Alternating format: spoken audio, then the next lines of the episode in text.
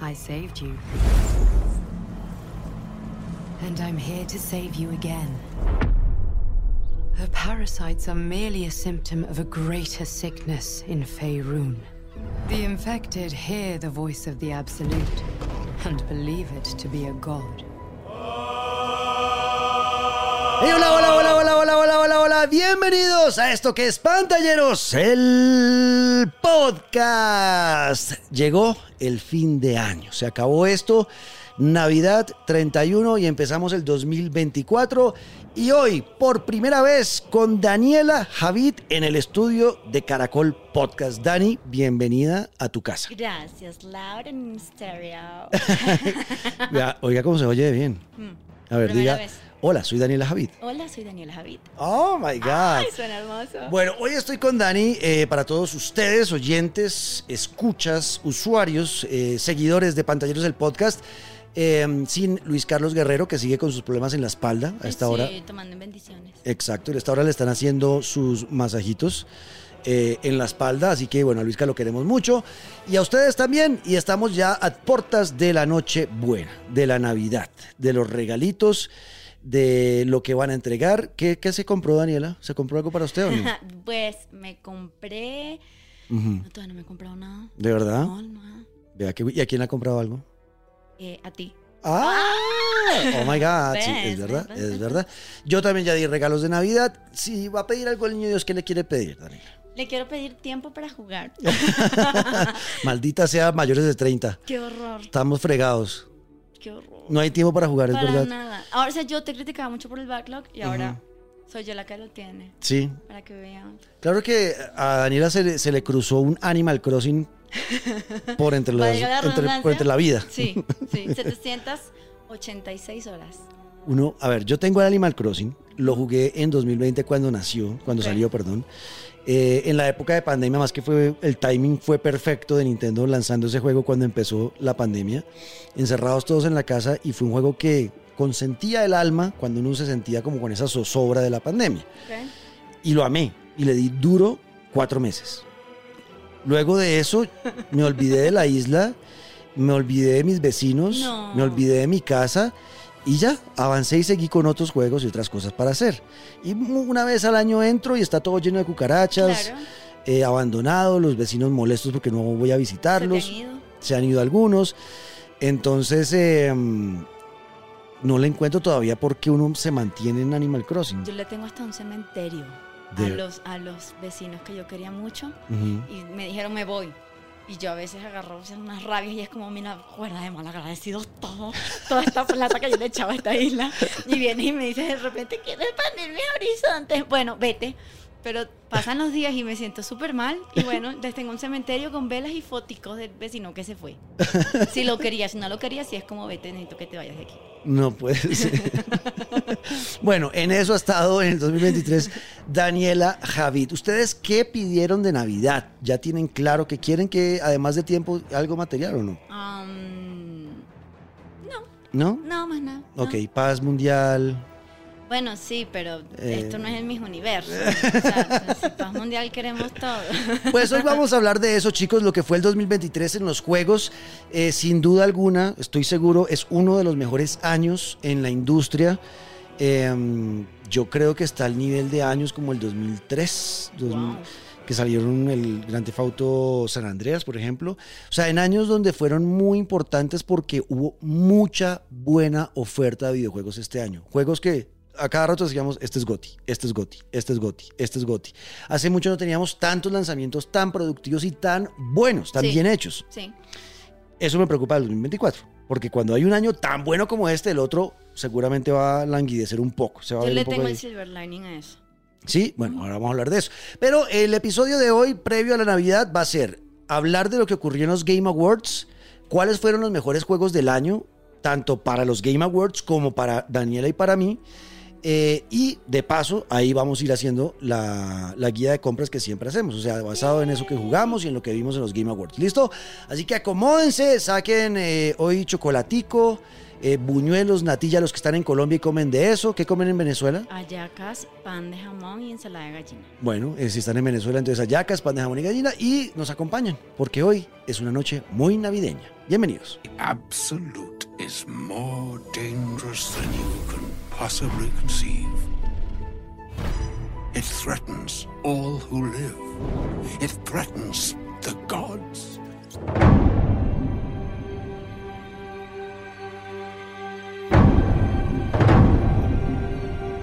Bueno, los ganadores de los Game Awards. Esto habíamos querido hablarlo hace bastante tiempo. Eh, ya sabemos eh, el mejor juego, además que mayor, el mayor número de premios, fue Baldur's Gate 3, que fue un juego que yo les hablé mucho de eso, Dani. Sí. ¿No? ¿Sí la convencí creo, creo jugar? que te debo algo. Sí, me Hicimos una apuesta. Ah, sí, no me acordaba de la Luis apuesta. Carlos, no te hagas loco. El hecho de que no estés aquí, o sea, no te exime de que me tengas que acompañar en el pago. Exacto, es verdad, porque gané yo con Baldur's Gate 3. Dani decía que iba a ser Tears of the Kingdom. Tears of the Kingdom. Y eh, Luisca decía que era Spider-Man. Spider-Man que no ganó nada. Nada. Cero pollito cero. El juego es bueno, yo lo jugué, Dani, es buen juego. Es divertido, Pero está bien todo hecho. lo que sufren los Spider-Man, ¿Qué? que son muy cortos. Eh. Sí. Ya.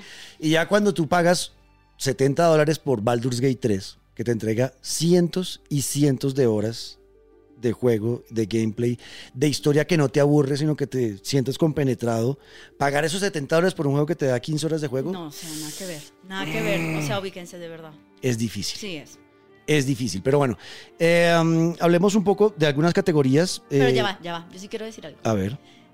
¿Recuerdas cuando hubo el drama de Baldur's Gate? ujú, Que en ese momento sí todos coincidimos. Ojalá gane el Game Award porque ujú, sencillamente para romperle ujú. todo a los demás. Sí. Y s- sí se lo merece. O sea, honestamente sí. Para que la gente deje de llorar y empiecen a subir el nivel de entregas. Porque qué fastidio ser jugador beta de, de- de los lanzamientos. Sí, de los juegos. O sea, pago 70 dólares para ser el, el- el probador del juego, mejor dicho. Mm. A mí eso no me parece justo. De acuerdo. Entonces sí, por eso sí se lo aplaudo a Baldur's Gate. Bien merecido. Total, y es que esa fue, ese fue el debate del año, eh, fue la pelea del año porque eh, Larian Studios, que es un estudio que uno podría sentir es medio independiente, como, pero más por su manera de, De trabajar. de trabajar y de Sí. pensar y de como su misión y objetivo como empresa, podría decir uno, no, es una empresa independiente, pero no, este es un estudio de dos- más de 300 personas, o sea, es un estudio que ya trabaja eh, grande, que además está eh, apoyado por una de las compañías de entretenimiento para... eh, Inicialmente era para adolescentes, pero bueno, ya ahora todos jugamos y somos adultos y seguimos jugando, que es eh, Wizards of the Coast, que es la gente de Dungeons and Dragons, de Calabozos y Dragones. Bajo el ala de ellos está el Larian Studios, por eso todos estos juegos salen inspirados en el universo de Calabozos y Dragones, todos los que ellos hacen son así. Em, y es un RPG maravilloso y lograron hacer lo que se pedía hace mucho tiempo, que era sacar lo que dice Dani, un juego completo desde el día uno. Tú pagaste tus 70 dólares, te entregaron el juego completico. Sí. No, que es que más adelante viene el DLC, no, que es que más No, señor, está completo y está sin errores. Amo. Fan. Y luego, sin, con, ya con esa promesa, lo que hacen es, fuera de eso, te han ido agregando nuevo contenido. Sin la promesa de que te lo iban a dar. Es un regalo. Lo máximo. Gratis. Como, ok, ahora vamos a mandarles esta pequeña historia de este personaje que estaba por ahí. Y jueguenla también a ver qué. O sea, ¿cómo va, ¿cómo va tu historia de noviazgo con la orca y con la otra? Ay, yo no les conté cómo iba eso. No, nos has culminado eso, por favor. En que, que esa historia quedó en que. En yo- que habías, después de que hiciste tus locuritas con la orca, Ujú. eh, sí, te dio como miedito porque te iban a terminar. Me terminé- y, Y- volví a cargar el Ajá, juego hasta antes de meterme con la horca. No, muy cobarde. Ajá, ¿qué pasó? Bueno, sigo con la con la con la mi Con la novia oficial, con, con Shadowheart, que es el personaje oficial, que es como una semielfo. Eh, es que me pareció la más guapa. Ajá. La orca estaba guapa, pero estaba más guapa. Dijiste que no era guapa, pero en fin. Sí, está bien. No era guapa. Entonces, eh, no, pues preferí quedar. Además que ya la otra, eso, eso puede ser un símil con la vida real o no, Dani. ¿Cuál? La orca fue muy rápido todo y fue fácil. No hubo un reto, fue con pim, pim, pim, y, terminamos acostados y mostraron todo en las escenas de, de sexo del juego. Mostraron todo, tum, tum, tum, pasó pim, pim. Y, y pues ya yo, y, a- y Shadowheart no me había dado, pues ni un besito. Ah, no, un besito me dio. Un besito. Te dio un besito y por eso te fuiste. Recho. Sí. Con la orca. No. Pero ya con la orca ya pasó, Bueno, entonces me devolvieron de Shadowheart porque todavía no ha pasado eso. lo otro. Está bien, ok. Bueno, sigues con ella. Entonces sigo con ella, todavía remándole y todavía solo besitos. Pero bueno, ya por lo menos le puedo dar besito cuando se me dé la gana. Bueno, pero te tienen a pan y agua. Sí, sí, sí. Porque uno llega, yo llego al campamento siempre y ahora en el campamento siempre la- la- le pregunto que si le puedo dar un beso. Y me dice, obvio, bobis, y le doy besitos en el campamento. Qué bien. O sea, ya puedo darle beso a, beso a gusto, a, como yo- a la hora que yo quiera. Pero lo otro todavía nada. Está difícil esa Shadowheart. Bueno, Pero es una muy buena historia, Dani. La verdad es un juego que está muy bien hecho. Ah, y sí, obviamente creo que se merecía el, el, el GOTY, el juego del año. Lo que despertó en los estudios grandes fue algo súper importante. envidia, fue envidia. Pero es una envidia que ojalá les sirva de aprendizaje. Ojalá. Como vea que se pueden hacer juegos AAA a precio full, 70. Incluso ese juego podría valer 90 dólares y la gente, al entender lo que está comprando, lo paga. Ojalá no le suban el precio. Ajá. Pero podría pasar. Y los, los grandes estudios podrían entender, oiga, no tenemos que correr a sacar eh, caca cada año, incompleta, Por favor. y que luego les cobremos más plata para sacarles DLC y mejorar el juego. Es Y como los no. Season Pass, toda esa vaina no. Exacto. A mí me parece un robo, o sea, bueno, pero. Exacto. Aquí me puedo quedar mucho rato hablando de eso. Exacto, aunque a no ser de que sea un juego gratuito, que bueno, ahí uno entiende que tienen que ganar por algún lado, entonces hacen su Season Pass. Bueno, sí, pero. o sea, Pero ajá. si tú compras un juego nuevo como un Call of Duty. Que vale 70 dólares el Modern Warfare, Es que y de aparte como- te toca pagar un Season Pass, es como, comanse un Sí, no, no, como ya de entrada me da como rabia y no me gustan los shooters, es como. Jamás vas a contar con mi dinero. Pero en fin, sí, lo entiendo. Sí, no, es estresante. Bueno, algunos de los ganadores, ya ahorita cerramos bien, eh, ya haciendo la comparación con los otros juegos del año, lo de Baldur's Gate, pero miremos un poquito lo que pasó acá. Esta es importante para pensar en lo que se viene en el 2024, esta categoría en los juegos del año, el juego más esperado. Ganó uno que me sorprende porque es un juego que ya existe, Sí. pero es un remake. Y que a esos remakes hasta ahora le han ido bien, ¿para qué? Pero sí, pero el más esperado para el 2024 es un remake, no es un juego nuevo. Y Un es el, rebirth. ajá, un Rebirth. El Final, Fantasy, el Final Fantasy VII Rebirth. Ese es el juego más esperado, ganó el- ese premio, teniendo a Hades 2. Hades 1 es una belleza para la Nintendo Switch. Dani se lo súper recomiendo. Y ese ganó un juego independiente del año. ¿no? Ajá, es un juegazo, es divino, es bellísimo y va a salir el Hades 2. Yo, yo, por ejemplo, esperaría mucho más ese. Eh, like a Dragon, que se viene también Infinity World, Star Wars Outlaws y Tekken 8 estaban en esa categoría y al final ganó Final Fantasy VII. Hay otro juego que yo espero el otro año mucho que es Dragon's Dogma 2 de Capcom. Es un RPG como los que me gustan a mí. eh, y, y pinta bastante bien, pero bueno, no, no fue. Mejor adaptación a un videojuego. Dani, esas películas que han salido este año, eh, a mí Mario Bros me gusta, yo sé que usted tiene un take en eso, pero... No, no, o sea, a mí la película me encantó, sencillamente es que no me cae bien Chris Pratt. Son Ah, dos pero- cosas diferentes, pero la película es bonita. Es lo de y Chris me Pratt. gustó, sí, pero Chris Pratt, o sea, sí, pero la película es chévere. No, la, la, la amé. Yo me emocioné, lloré. Bueno, no, es no novedad de mí, no es novedad de mí. es lo máximo. Es muy buena película. Es muy buena película la de Mario Bros.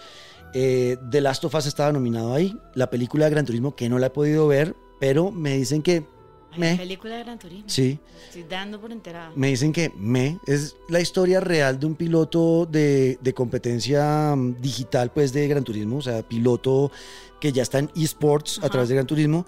Y lo que hace Gran Turismo es que al final esas, esos campeonatos que ellos hacen, esa liga que tienen de videojuegos entre pilotos eh, virtuales, eh, los mejores 20 los llevan al final de año a Japón a competir entre ellos ya eh, Sí, en, no, en ya persona. Me, me distraje, me disocié. Eh, Z, Z, Z. no, la verdad, no, porque es verdad. O sea, Pero no, se no suena como muy emocionante. Te llevan a Japón a competir en algo que te gusta, que es Gran Turismo, que es un juego de carros, a competir con otros pilotos. Sí, claro, no, y el premio es luego pasarte a la vida real, a correr carros de la vida real en un autódromo real. Y esta es la historia de uno de esos pelados que terminó volviéndose hoy en día un piloto famoso y que le va bien como piloto real, no virtual. O sea, ¿se pasó de verdad? Pasó de verdad. ¿Sí? Está inspirada en la vida real. ¿De quién? Eh, no me acuerdo el nombre del pelado. Ay, muy mal. No me- Como que no eres muy fan de Gran Turismo. No, sí, de Turismo sí, pero la película es que no me acuerdo bien. Bueno, eso. eh, está. Pero eh, ganó The Last of Us. Ganó The Last of Us. La mejor es que esa serie fue muy bien hecha. Sí. A mí me gustó mucho. Y eso que. Hay errores, ¿no?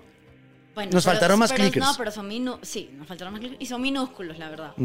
Yo la volví a ver y la sentí muy rápida, pero entiendo. No, pero merecidísimo. Yo de verdad nunca he visto algo, de verdad para mí perfecto, perfecto, perfecto. Además, Dari Pedro Pascal, por favor. Sí, Pedrito, Pedrito eh, la rompe, la rompe en todo lo que hace, a mí también me gusta todo su trabajo. Twisted Metal no la he podido ver, pero he escuchado muy buenos eh, comentarios también de esa serie. Eh, el mejor juego multijugador, que este me encanta, porque vean los rivales. Estaba Call of Duty Modern Warfare 2, que tiene mucha gente jugándolo. Sí.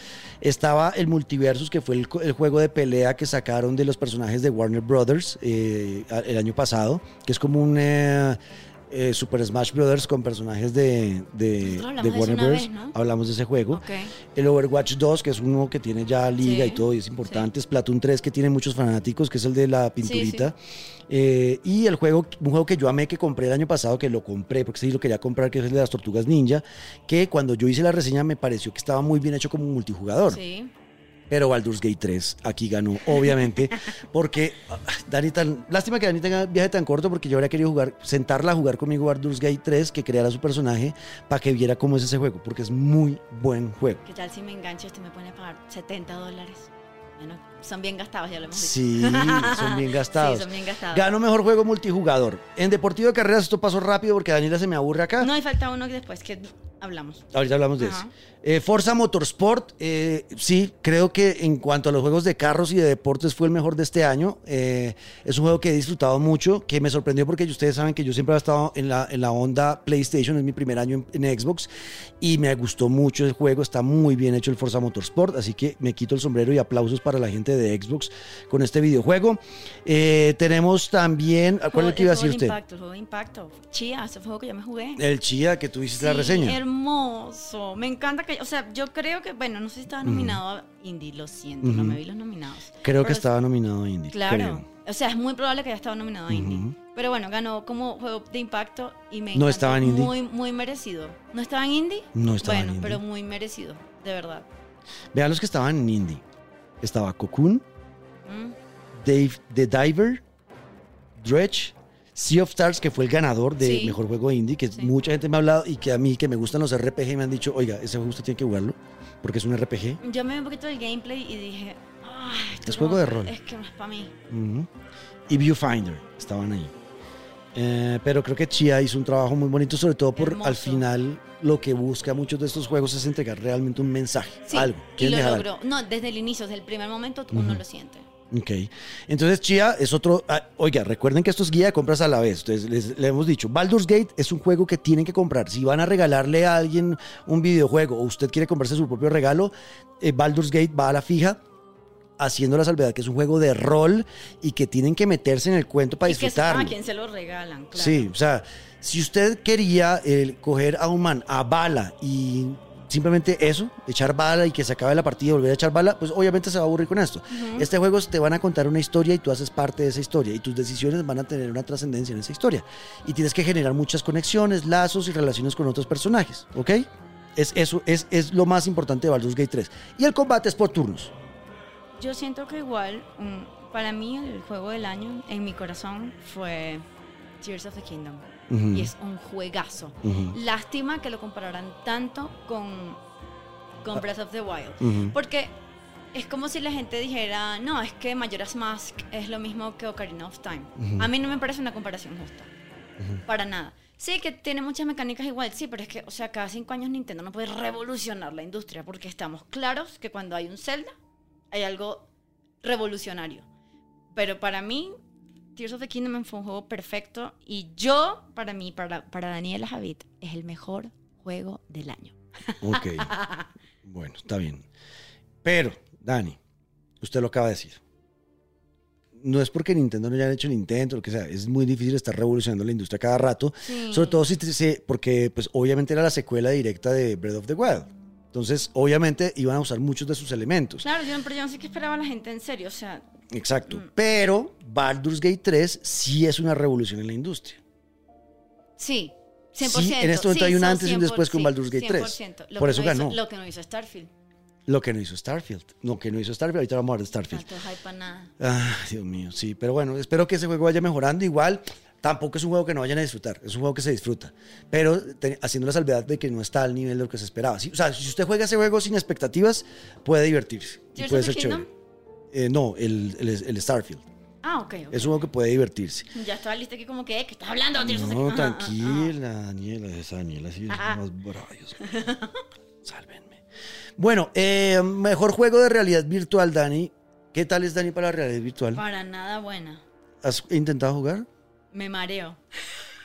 Bienvenida al mundo de la tercera edad. Soy como las tías esas que se caen de Me los videos de las... Sí, sí, no. Yo no puedo tener un casco de realidad virtual Y más de pesan 30 minutos. muchísimo, pesan demasiado. Ujú, No sí. entiendo por qué pesan tanto. Sí, eh, son pesaditos, es verdad. Claro que bueno, no he probado el, el segundo casco de PlayStation, el primero, yo tengo el primero y era un poquito pesado. Dicen que el, el segundo, el nuevo, es un poco más, es, bueno, un poco no, es bastante más liviano, pero yo que sí creo que tiene que ver algo con la edad porque es imposible. Yo con 39 años me pongo esa vaina, a los 30 minutos estoy mareado y estoy eh, sudando frío, empiezan a caer goticas frías de la frente y empieza a sentirse uno enfermo. Uno como, ay Dios mío, ay Dios mío. A usted como que le hace falta potasio. Ay, Dios, potasio. Le falta potasio. Eh, sí, no, Dani, es que me, me marea mucho. Me marea mucho. Es demasiado mareador. No lo logro. Y eh, sí recuerdo que eh, la hija de mi ex que tiene tenía en su momento 14 años cuando jugaba esa vaina, se quedaba pegada tres horas y ni se inmutaba.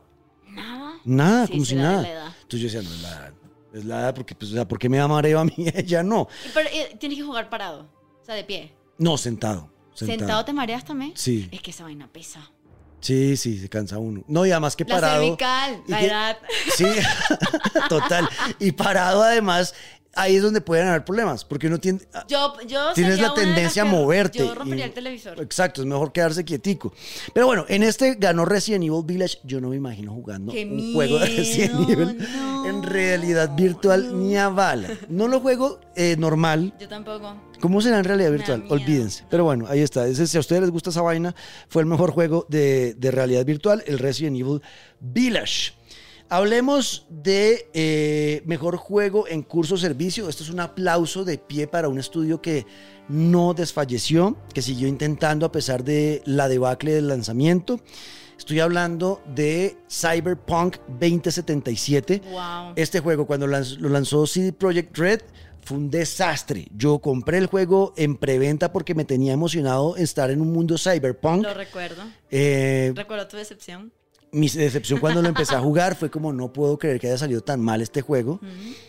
Y lo dejé ahí botado y cuando salió la primera gran actualización, que ellos siguieron trabajando durante meses para mejorarlo y tratar de no defraudar a los compradores, lo jugué en vivo en Twitch y me lo pasé completo. O sea, fue de los pocos juegos que terminé en el 2024. De 2023, eso, estamos en 2023. Ok. Y, eh, y la verdad me, me sorprendió bastante. Y ahorita salió el DLC eh, con eh, Idris Elba de protagonista. Uf. Y ese, y ese, Wow, ok. sí. Porque yo no sabía nada de esto. Ah, vea, ahí le tengo a su a Idris Elba. Thank you. Eh, y el tipo se hace un papelazo primero, se juntan algunas escenas incluso con Keanu Reeves, es como el doble de boom sexiness en, el- en la pantalla. Qué genial. Y están bien actuados y además la historia es súper divertida de lo que pasa en ese DLC. Ok. Ahora, los que jugaron en algún momento el primer Cyberpunk por allá en diciembre del 2020, que fue cuando yo lo jugué, que fue un desastre, a lo que es ese juego hoy es otra cosa totalmente diferente. Yo quedé sorprendida que ganara. Vale mucho la pena. Porque normalmente lo gana que Fortnite. ¿Ah? Normalmente lo gana Fortnite, Call of Duty. ¿Qué más lo gana? Eh, Esos dos, normalmente son los que siempre ganan. Sí, Fortnite, y Fortnite estaba nominado, estaba Apex Legends, estaba Final Fantasy, Apex Legends también lo gana con frecuencia. Genshin Bueno, Impact, que es un juego que ahorita tiene un resto de 2020. otakus detrás ahí felices. Sí. Eh, um, y sí, y ganó Cyberpunk. Me, me, me tiene impresionada. Es el ejemplo de constancia y perseverancia. Total, Dani. Es que al final los premiaron porque, a ver, el, el premio es mejor juego en curso o servicio. Claro, un juego que se mantiene actualizando. Pues les fue tan bien con las actualizaciones que se merecen ganarle un juego como un titán como lo es Fortnite. Lo hicieron bastante bien. Y eso que Fortnite sacó unas cosas muy interesantes este año. Que Lo daban los, los mapas viejos. Mm, también nos ¿Tú no viste los videos en, en TikTok? Eran buenísimos. Mm. Eran como, no sé, eran señores, señor- bueno, tipos, no sé, jóvenes. Estaban en la, en, que en la sala de parto porque su esposa estaba dando a luz y estaba y se llevó, se llevó el play para jugar ahí porque decía, o sea, no puedo dejar de jugar porque está Tilted Towers, o sea, tengo que jugarlo. Exacto. Muy sí. Es algo que genera Fortnite, pero sí, aún sobre eso, eh, Cyberpunk logró Sí. convencer. Grande, un aplauso. Y es un aplauso para, para CD Projekt Red porque no, no dejaron de creer en su, en su equipo y siguieron intentándolo hasta que la sacaron adelante. Eh, bueno, el mejor actor, que esta es importante porque es el ADN de Baldur's Gate 3, es el ADN de Baldur- Baldur- Baldur's Gate 3, eh, se lo ganó Neil Newbon, él hace el personaje, podría pensar uno principal, pero tal vez el más carismático de, de Baldur's Gate 3, sé quién es ese que es un vampiro. eh, que sale, para los que no han visto de pronto por lo menos la, la publicidad, es un man que sale con el, con el pelo blanco y que es un vampiro y es como un elfo, todo elegante. Eh, en el juego puede, él es rogue o, o ladrón y bardo. eh, y es muy em, expresivo, ¿no? Y es todo prosopopéyico en sus movimientos. Ese es el actor. Ese es el, él sale en Detroit Become Detroit Human. Become Human. Mm, Mm. ok, Sí. Detroit Become Human. Sí, sí, actorazo. Exacto. Y él hizo Busca a Astarion para que le pongas cara al personaje. Eh, um, ese personaje fue una locura, Dani. Una Ok. pasada. Eh, de los que yo les dije cuando jugué Baldur's Gate 3 que hay que jugar el juego inicialmente para mí es mejor crear tu propio per- personaje y que Astarion y los demás personajes sean tus compañeros de aventura. Bueno, sí tiene su carita así como de elfo, me dijiste que era. Elfo es un Vampiro, elfo. Es un vampiro. elfo vampiro. Es un elfo vampiro, vampiro, vampiro. Ok. Vampiro, Sí vampiro. tiene la cara, sí, 100%. Exacto. Y es la locura. Bueno, este es otro de los que quiso metérseme a la cama. Yo Parece lo un rechacé. Targaryen. Parece un Targaryen, claro. Es todo paliducho, blanco, pelo blanco. Eh, pero eh, toda la actuación que hace el Newborn ahí es el que vende el personaje. Tú logras sentir que es real ese personaje. Wow. ¿Qué es lo que tiene Baldur's Gate 3, Dani? Todos los personajes, tú sientes que son personas reales y te preocupas por ellos. ¿Cuál es el problema? Cuando una historia no está bien contada o no está bien actuada, tú Te te, aburres. te aburres y no te conectas con los personajes. Si te lo matan es como, eh, Next. next. Ujú. Y pasa en las películas, por ejemplo. Y pasa en el cine. Y en la pasa en la serie. real. Y en la vida real. Si te matan, nada, sí. No, tampoco. Pero sí, sí en las series, por ejemplo, cuando no logran, por ejemplo, lo que ha pasado con Marvel. Si llegan a matar un personaje ahorita de Marvel nuevo, Echo, por ejemplo, que es un personaje nuevo, nadie va a a generar una Que no me conexión toquen a Loki. como con Tony Stark. Por ejemplo, Loki. Que no me toquen a Con Loki. él sí hay, no. con él sí hay una conexión. Ahí radica un buen storytelling. Sí. Cuando tú logras sentir eh, que te- Conexión. y que te pesa, que si Sí. le pasa algo a ese personaje te va a doler. Totalmente. Eso es- ahí está el storytelling y eso es lo que hizo Baldur's Gate 3. Así que Neil Newborn, eh, totalmente merecido, le ganó a Idris Elba Wow. premio, ese premio, porque Idris Elba estaba nominado con el personaje de, de Cyberpunk. Pero ¿cuántos, ¿cuántos personajes de videojuego ha hecho Idris Elba? Ay, no sé. Creo que poquitos. Y este sí lleva varios. Sí, Neil Newborn. Este ya- también ya sabe que, Él es de la que industria. necesita la industria, claro. Él es de la industria. Mejor dirección de arte es un juego que siempre he, eh, he visto, han hablado muy bien de él, que es Alan Wake. Esta es la segunda parte. Y me lo han recomendado mucho. A ti jugar. creo que te gustaría mucho, Sí, Dani. me lo han dicho. A, a ti creo que es muy tu estilo. Tiene un poquito de miedo. Es eh, mi estilo. que sí. ¿Sí? Sí. ¿Tú aguantas eso? Sí, vale. Ay, hubiéramos jugado el de los. Sí, Acaba de caer en cuenta. Bueno, Bueno, ¿quién dijo miedo? hay que jugarlo, hay que jugarlo. Eh, um, ganó Alan Wake 2, mejor narrativa, que es por lo que más eh, aplauden a Alan Wake, también le ganó. Y en este sí le ganó a Baldur's Gate 3, Alan Wake 2, en mejor narrativa. Ok.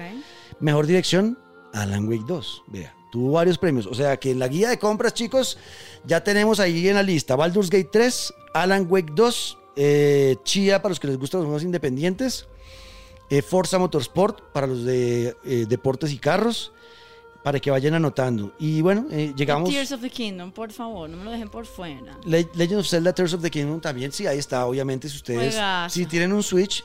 Estos son juegos que son you must have, ¿no? De, de- los, los, los Zelda tienes que tenerlos, que es un Sí. regaño para mí mismo que yo tengo Switch y no tengo ningún Zelda. Muy grave. Ah, bueno, tengo un Zelda que es a Link's Awakening, pero pues es viejito y. Yo y tengo tatuada la trifuerza. ¿Sí? Sí, Pues sí. Ah, sí, cierto. en blanquito. En blanco, ese no lo he visto. Míralo. Ve, ahí está un tatuaje. Ah, oh, qué cool. ¿Viste? Tiene un tatuaje en blanco, Daniela, eh, de la Trifuerza en, en, la, en la muñeca. Sí. Bueno. Eh, Baldur's Gate 3, juego, del, juego muy importante del año. Spider-Man 2 no lo logró, ya para que cerremos aquí el episodio. Algo que me sorprendió y que creo que si hubiera tenido más tiempo en el mercado habría podido lograr más cosas, Super Mario Bros. Wonder. Porque A la gente le gustó Sí. mucho. Sí, lo han recomendado un montón. Lograron cambiar mecánicas que no habían antes. O sea, meter solo el elefante. Dicen que lo del elefante es como súper difícil y a la gente le ha costado mucho, pero precisamente eso es lo que los ha enganchado. Claro, eh, porque al final eh, lo que engancha mucho en Mario muchas veces es, es y sabes el que es lo peor, yo no me he visto ni un solo gameplay. Cuando hablan del elefante, yo no tengo ni idea de qué me están hablando. ¿De Yo le verdad, sigo la no? corriente a la gente y que, sí, el elefante Elefante, de sí. circo mueve sus patas. así". no tengo ni idea de qué me hablan. Y yo, claro, el elefante.